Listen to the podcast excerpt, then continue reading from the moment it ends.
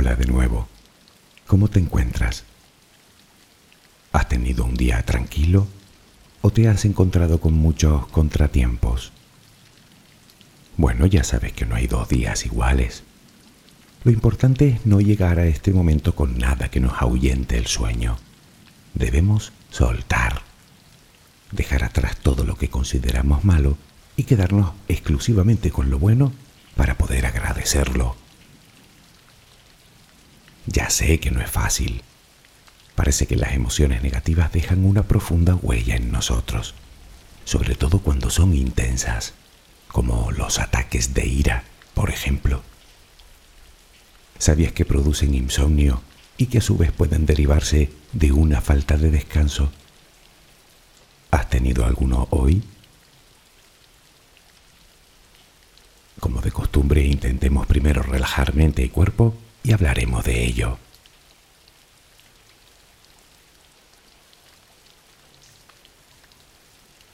Colócate en la posición que prefieras para dormir. ¿Estás cómodo? ¿Estás cómoda? Toma una respiración muy profunda por la nariz. Retén el aire un par de segundos y durante esos instantes di gracias. Gracias por lo que eres, por lo que tienes, por lo que el universo te ha dado y por lo que te ha de dar. Luego suelta el aire lentamente por la boca. Vacía los pulmones por completo. Inspira, agradece desde lo más profundo de tu corazón y exhala. Repítelo un par de veces más.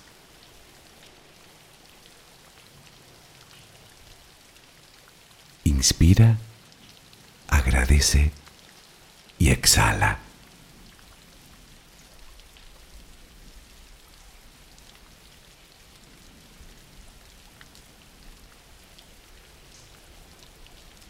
Continúa respirando serenamente. Cada vez que exhalas, notas cómo sale de ti toda la tensión acumulada durante el día. No tengas prisa. Respira despacio.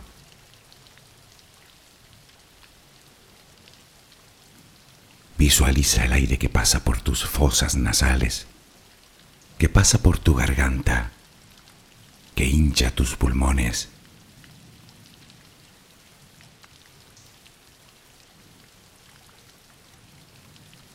Ahora relajaremos el cuerpo. Comenzamos por los pies, apoyados sobre la cama. Nota cómo pesan, siente cómo se relajan.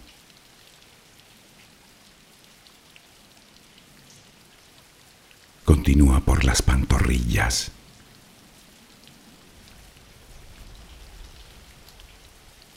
Nota el peso de los muslos. Percibe cómo se relajan.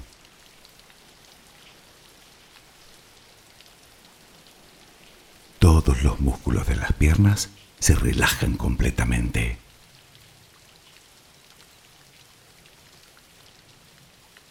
Centra la atención en la cadera. Poco a poco se va relajando también. Percibes el peso.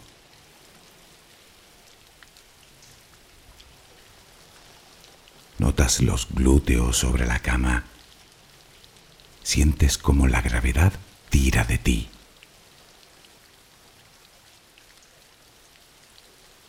Nota el peso ahora de la espalda.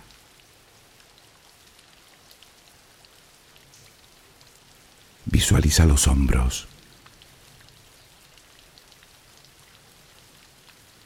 Los brazos. Los antebrazos las manos completamente relajadas, los dedos. Nota cómo se relaja el cuello, la cabeza, el cuero cabelludo, la mandíbula inferior.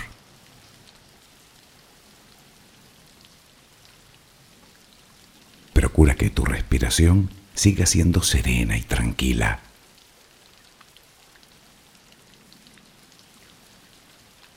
Ahora intenta visualizar el cielo de noche.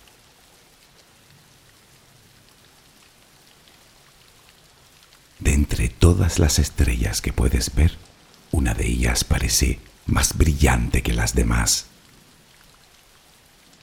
¿La ves? La tienes ahí delante. Esa estrella te envía su luz y su energía para que tú la respires.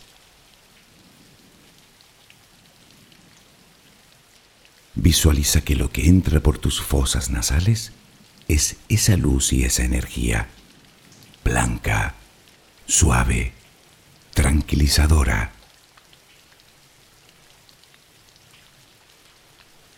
Siente cómo te va llenando por dentro y cómo llega a todos los rincones de tu interior.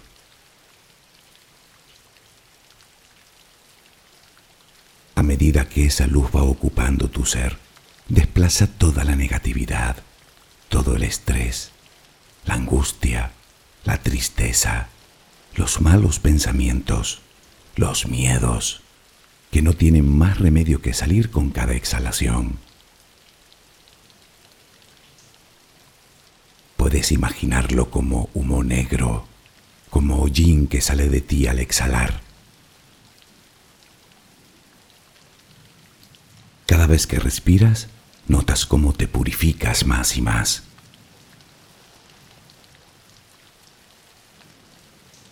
Siente como todo tu cuerpo se va llenando de esa luz. Primero los pies, las piernas, toda la cadera se llena también de luz, el abdomen, el pecho se llena de luz. La espalda. Inspira la luz. Llega hasta los hombros. La luz se cuela por tus brazos. Llega hasta las manos,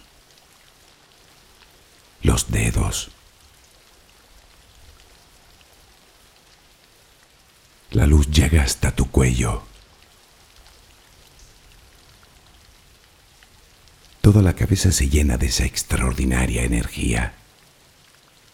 La notas en la frente, en las sienes, en la parte posterior de tu cabeza, en las palmas de las manos, en las plantas de los pies. Esa luz es amor. Te estás llenando de amor. Poco a poco todo tu cuerpo se llena de amor, hasta que ya no cabe más y comienzas a exhalarlo. Inspiras luz, exhalas luz. Inspiras amor, exhalas amor. Hazlo lenta y apaciblemente. Inspiras luz, exhalas luz. La luz ilumina tus pasos. Déjate guiar por ella. Notas la paz en tu interior. Siéntela. Disfrútala. Inspiras amor. Exhalas amor. Continúa respirando serenamente.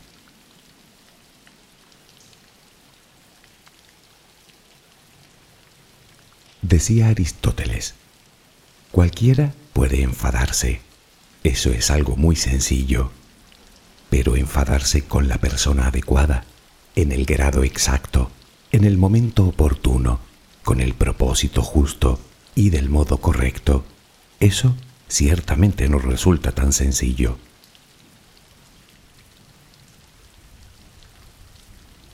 Personalmente me parece una forma brillante de resumir una emoción tan común como la ira, porque eso es lo que es, una emoción, básica y se podría decir que universal.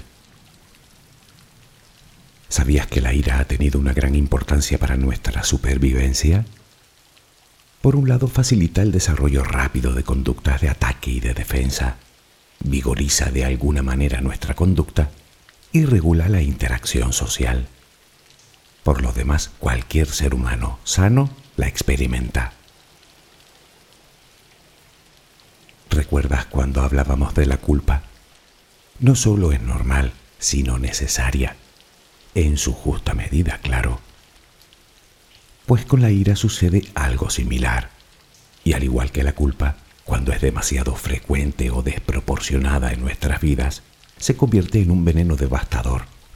En este caso, no solo para tu mente y tu cuerpo como sucede con la culpa, sino para tus relaciones y para tu vida en su conjunto. Desorganiza nuestra forma de pensar y de actuar. Bajo los efectos de la ira difícilmente seremos capaces de ver las consecuencias de nuestro comportamiento, por lo que podemos terminar haciendo o diciendo cosas de las que nos podemos arrepentir el resto de nuestra vida. Ya sabes lo que viene después culpa, remordimiento, vergüenza. La ira nos pone a la defensiva cuando no es necesario, por lo que puede entorpecernos para reconocer otros sentimientos. Y si todo esto no fuera suficiente, además transmite una imagen muy poco recomendable de nosotros. Pocas cosas generan tanto rechazo como una persona iracunda.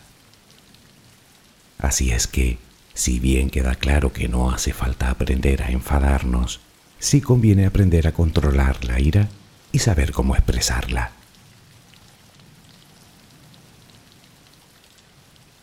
Dejemos claro primero que las emociones van íntimamente ligadas a los pensamientos. Una misma situación puede ser vivida de formas muy diferentes, tantas como personas han hollado este mundo.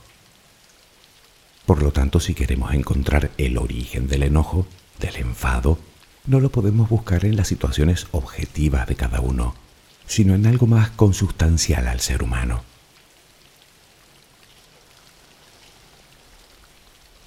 En realidad, y de forma muy genérica, se trata de una emoción que aparece cuando nos vemos sometidos a situaciones que nos producen frustración, desagrado, de alguna manera cuando nos sentimos atacados en cualquiera de sus formas obviamente siempre desde nuestro subjetivo punto de vista.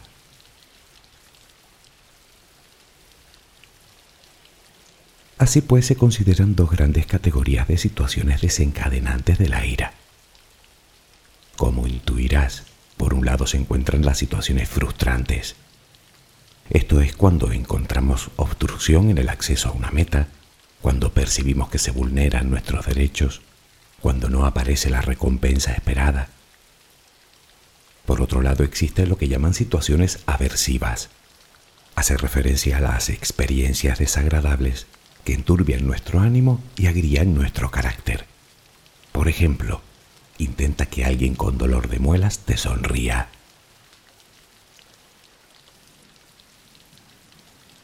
Huelga decir que se trata de una emoción que puede variar mucho en intensidad. Puede ir desde una leve irritación hasta un descomunal ataque de furia. ¿Eres tú de las personas que lo sufren? Que sepas que las personas que se enfurecen fácilmente suelen tener lo que en psicología llaman una baja tolerancia a la frustración. Por lo general no aceptan las cosas como vienen y ante cualquier situación que parece de alguna manera injusta, reaccionan de forma exacerbada cuando aparecen esas expresiones extremas de enfado incontrolable y desproporcionados, se dice que el sujeto está padeciendo un trastorno de control de impulsos.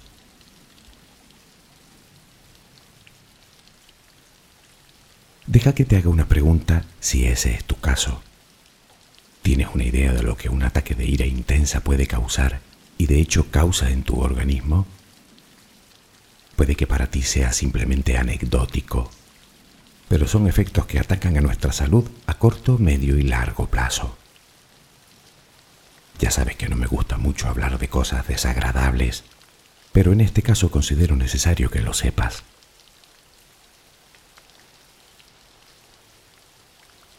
La ira produce tres tipos de respuesta en nosotros. La primera es la corporal. Aumenta nuestro ritmo cardíaco, se acelera nuestra respiración, se tensan los músculos y el flujo sanguíneo se vuelve loco. A medio y largo plazo los males que pueden causar en nosotros son cuando menos preocupantes. Comenzamos con el aparato digestivo. Los ataques de ira pueden contribuir al desarrollo de diversas enfermedades empezando por una simple mala digestión. ¿Sabías que las personas coléricas son más propensas al contagio con el virus de la gripe y que se recuperan más lentamente? Sí, la ira afecta también a tu sistema inmunitario. Supongo que no es necesario mencionar también los efectos en el corazón y en el sistema circulatorio. Y además aumenta los niveles de ciertas hormonas que no nos benefician en absoluto diabetes, colesterol, insomnio.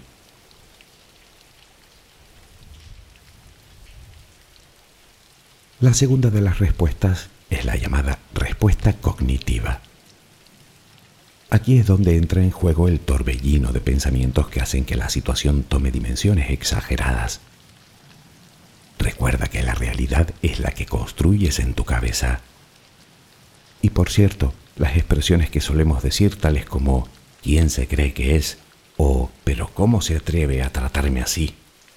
o las maldiciones que usamos tanto no ayudan. Con estas expresiones solo conseguirás enfadarte aún más, además de prolongar el enojo más de lo aconsejable. A medio y largo plazo, la ira puede producir depresión, adicción, estrés, autolesiones sin contar por supuesto los comportamientos intimidatorios que no gustan a nadie.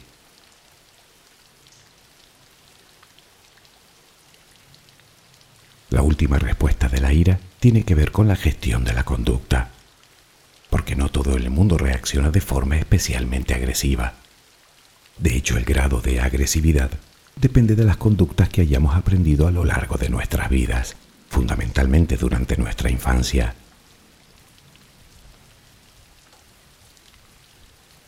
Ahora tal vez estés recordando eso que alguien te dijo de que no es bueno contener la ira. O dicho de otra manera, que es saludable liberarla. Bueno, los psicólogos ven este mito como algo peligroso. Algunas personas pueden utilizar este razonamiento para lastimar y cargar su frustración contra cualquiera. Aunque ahora que lo pienso, mejor será aclarar varios aspectos antes de continuar. En primer lugar, la ira no es algo que entre o salga de nosotros y además de forma agresiva y violenta. La ira es una emoción y las emociones son alimentadas con los pensamientos. De hecho, los arrebatos de cólera son solo una forma de gestionar la ira y que, dicho sea de paso, solo consiguen alimentar dicha emoción, haciendo el problema mayor de lo que es.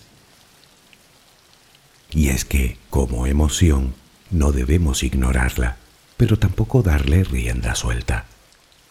El primer paso para controlarla no es suprimirla, sino aceptarla. Los ataques de ira, insisto, son simplemente una forma incorrecta de expresar dicha emoción. Quiero decir que podemos elegir otra manera de enojarnos que no sea la de romper cosas,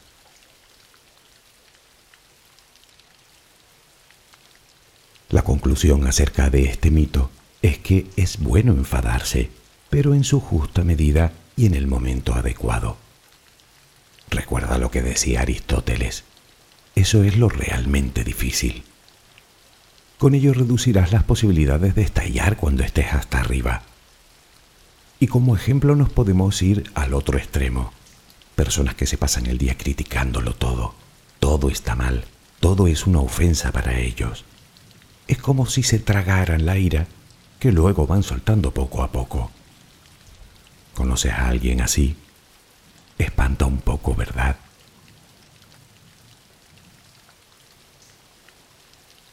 Otro mito que circula en nuestra sociedad acerca de la ira es que es feudo de personas con carácter fuerte. Algunos piensan que es una forma de comunicarse necesaria para reafirmar nuestro temperamento y por añadidura como un signo de autoridad. No confundas el respeto con el miedo. Sabes que son dos conceptos muy diferentes. Una persona colérica nunca generará admiración o confianza en quienes le rodean, más bien todo lo contrario. Es imposible amar o apreciar a quien se teme, no así a quien se respeta. Y es que para las personas del entorno es también todo un padecimiento, algo que les encantaría hacer desaparecer de sus vidas. Lo digo por si no lo habías pensado. Ya está bien de excusa. No es una forma de ser, ni un rasgo de la personalidad. Es una emoción, insisto, que podemos aprender a manejar. Quiero decir que si es ese tu caso y no quieres resolver el problema por ti, al menos lo hagas por el sufrimiento que generas en los demás.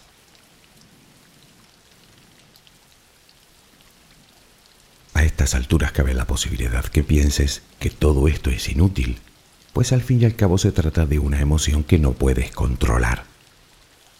Bueno, no es exactamente así. Se sabe que muchas personas tienen problemas a la hora de controlar su ira. En las encuestas se habla de aproximadamente una de cada diez pero también se sabe que en torno a un 70% de ellas buscan apoyo en un terapeuta. Lo que significa no es que no se pueda controlar, es que no sabemos cómo hacerlo.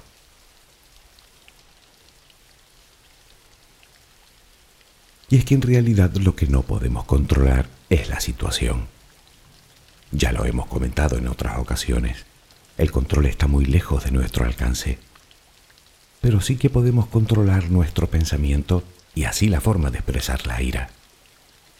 No hay por qué ser hiriente o abusivo o agresivo o intimidatorio. Es uno el que elige cómo ser y cómo responder. Todos nos enojamos de vez en cuando y no podemos evitarlo, está claro. Pero lo importante es que busquemos una manera de expresar nuestra ira de forma constructiva cambiando esos episodios de ataque por una actitud más productiva y menos dañina.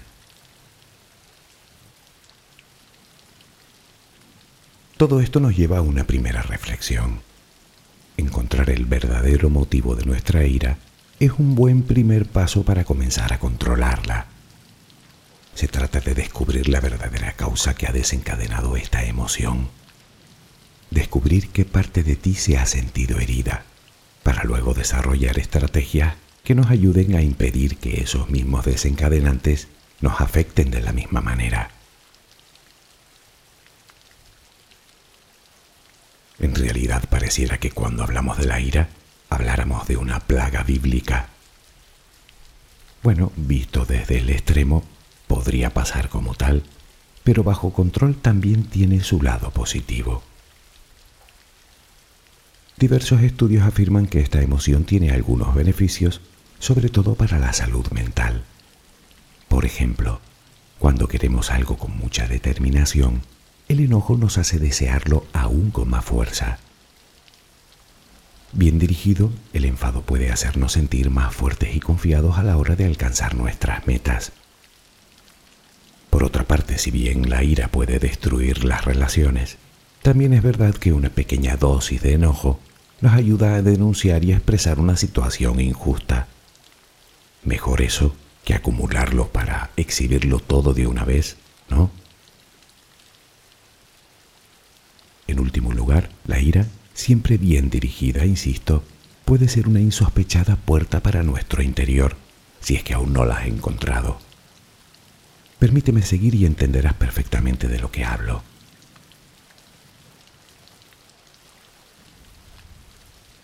Antes es obligado decir que si crees que tu ira está fuera de control, es decir, que está teniendo un impacto negativo en áreas importantes de tu vida, probablemente deberías acudir a un especialista. Ante ese caso es sin duda lo más recomendable.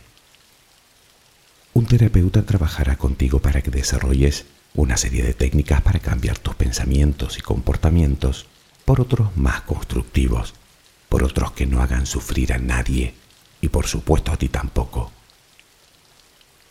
Aunque déjame también decirte otra cosa, tanto si lo sufres tú como si lo sufre alguien de tu entorno, piensa que el origen de la ira puede tener su causa en algún trastorno de la personalidad. Por lo tanto, la inclusión de un especialista en el proceso de recuperación se hace del todo imprescindible.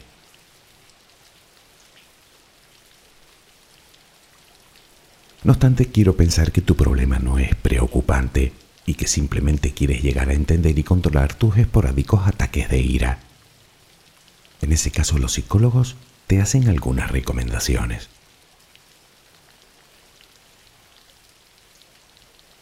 ¿Recuerdas que te decía que podrías encontrar en la ira una inesperada puerta hacia tu interior? Resulta que la relajación es la mejor forma de prevenir los ataques de ira. Ya conoces los beneficios que la meditación o el yoga tiene para nosotros y para la gestión de las emociones. Pues aquí va otra aplicación más de este tipo de práctica, la prevención de los ataques de ira, puesto que disminuye el estrés y ayuda a desarrollar la paciencia. Insisto que podría ser ese el lugar por el que entres en tu interior y comiences a verte a ti y al mundo desde otra perspectiva.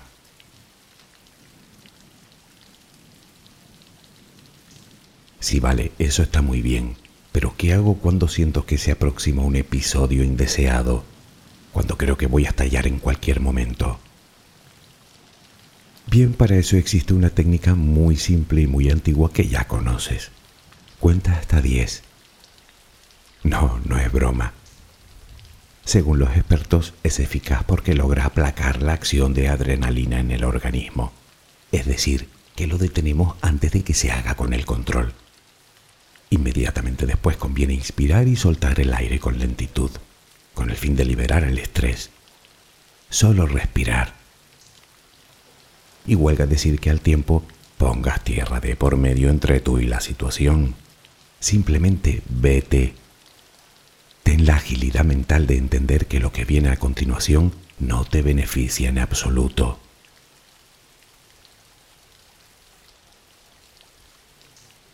Puestos a hacer cambio en nuestras vidas, uno y muy bueno sería no acumular ira. No guardes enfado.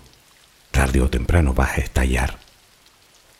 Ya sabes que el rencor es como una llama que te devora por dentro y que no nos deja sino ascuas de odio en el corazón.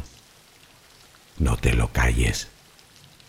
En lugar de eso debes procurar expresar tu malestar cuando éste se produzca, de forma asertiva y respetuosa. Busca el motivo y exprésalo de manera adecuada. Aún así, si te encuentras en una acalorada discusión, intenta reducir la velocidad de tus respuestas. Piénsalas bien. Intenta escuchar con atención y tómate tu tiempo antes de contestar. Intenta sentir empatía por la otra persona, entenderla, ponerte en su lugar.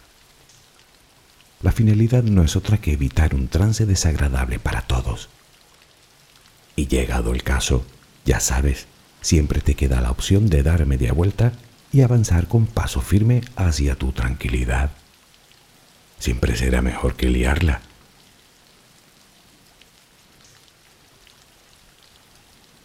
Otro punto importante, tal y como comentábamos antes, es tratar de encontrar las causas de nuestro enfado reflexionar sobre ellas y entender por qué desatan esa emoción en nosotros.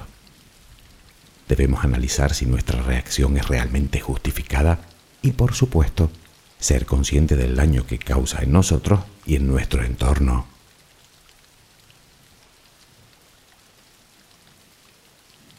Otro aspecto que debemos cuidar, aunque más sutil, es nuestra natural inclinación a pensar que en la vida o ganas o pierdes. En la vida ni se gana ni se pierde. Todo depende de la percepción. Hay personas felices con poco o nada y hay personas infelices aunque lo tengan todo. En la vida hay contrariedades, Claro que sí, pero debemos aprender a afrontarlas con serenidad y aceptación. De hecho, no es saludable ver, por ejemplo, las relaciones interpersonales como un juego en el que quedas primero o segundo. La frustración es la madre de la ira. Piensa que entre menos frustración sintamos, menos riesgo de sufrir ataques innecesarios.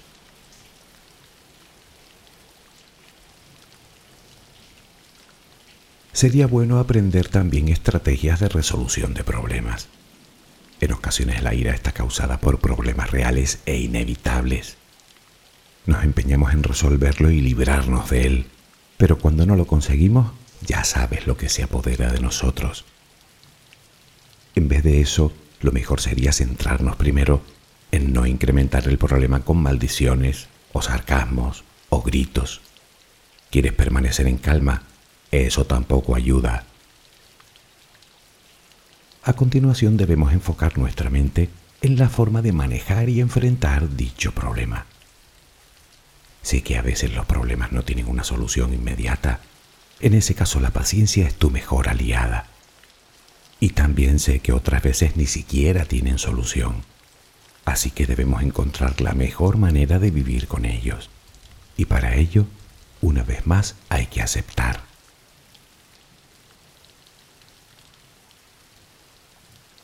Por último, y como estrategia de vida, cambia el pensamiento. En general, cuando estamos muy enojados, nuestra forma de pensar se vuelve especialmente exagerada, dramática, extremista, incluso absurda. Acostúmbrate a elegir pensamientos positivos, racionales. Toma conciencia de ti, acéptate y convierte tus expectativas, que solo te traerán frustración y enojo, en deseo que por contra despertará en ti la ilusión.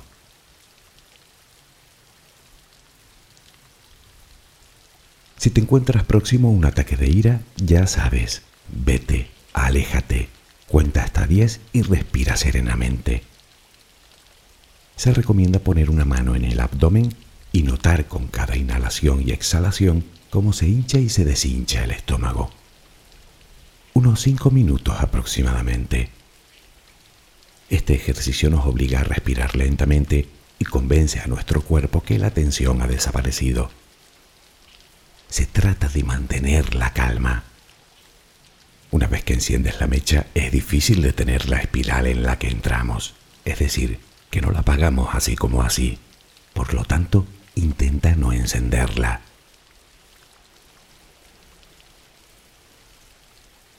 Por cierto, ya sabes que seguir mascullando tampoco ayuda.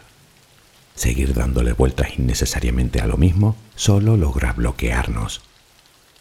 En su lugar, repite algunas sencillas afirmaciones como yo puedo controlar esto, yo soy capaz de calmarme.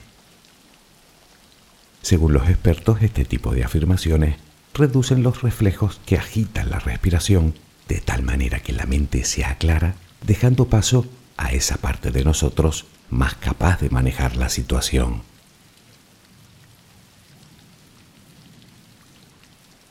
También para aplacar los nervios se recomienda contestar de forma controlada, evitando responder sintiéndonos heridos. Con eso solo obtenemos ponernos a la defensiva y crear una situación aún más tóxica. Según parece, dar al otro una contestación serena y pacífica ayuda a enfriar, digamos, la situación.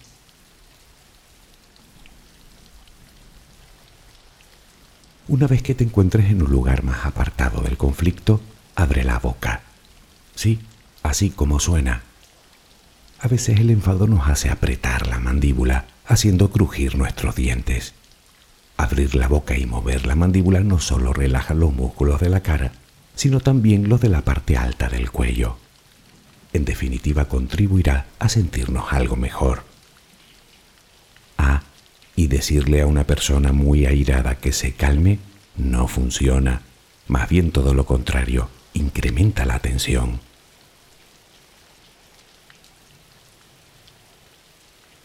Y una última cosa, recuerda que el humor es la mejor herramienta para combatir precisamente el mal humor. Como decía alguien que conocí, si tu mal no tiene cura, ¿pa' qué te apura? Y si tiene cura, ¿pa' qué te apura?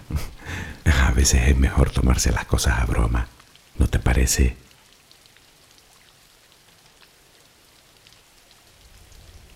Ahora que llegamos al final me quedo en la duda de si ha sido este un buen tema para dormir.